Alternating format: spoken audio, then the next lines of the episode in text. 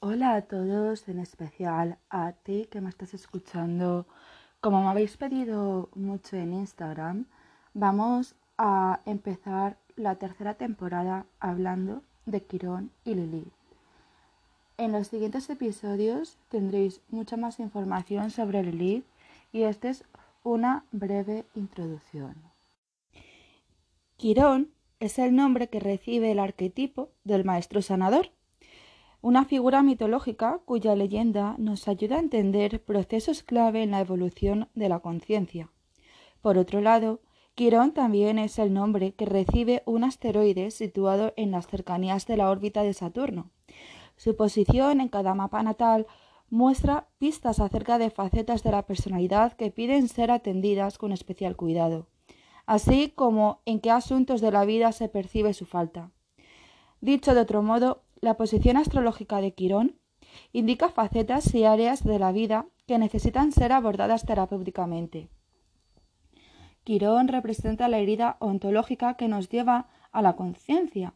A diferencia de su contraparte rebelde, Lilith, a Quirón no le interesa otra cosa que el conocimiento de las verdaderas posibilidades de desarrollo del ser esencial. A Lilith, en cambio, le interesa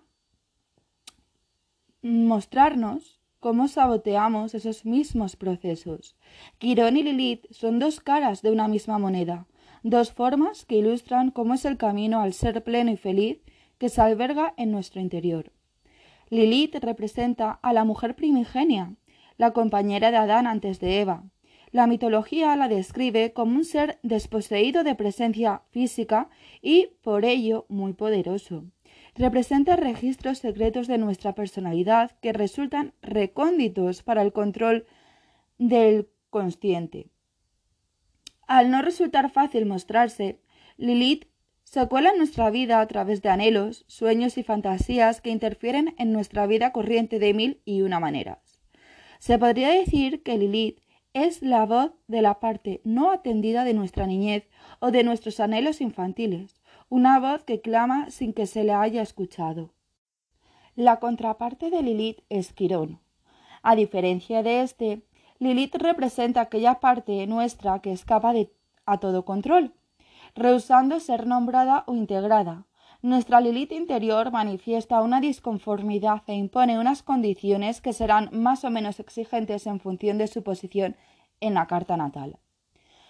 La diferencia mayor entre Quirón y Lilith es que él necesita restituir el contacto armonioso con el mundo, mientras que ella es una expatriada que reniega de cualquier intento que hagamos por integrarla en, nuestra, en una normalidad que ella rechaza si no es con sus condiciones, a menudo tan secretas, abstractas y punzantes que retan al intelecto a ir más allá de interpretaciones tranquilizadoras.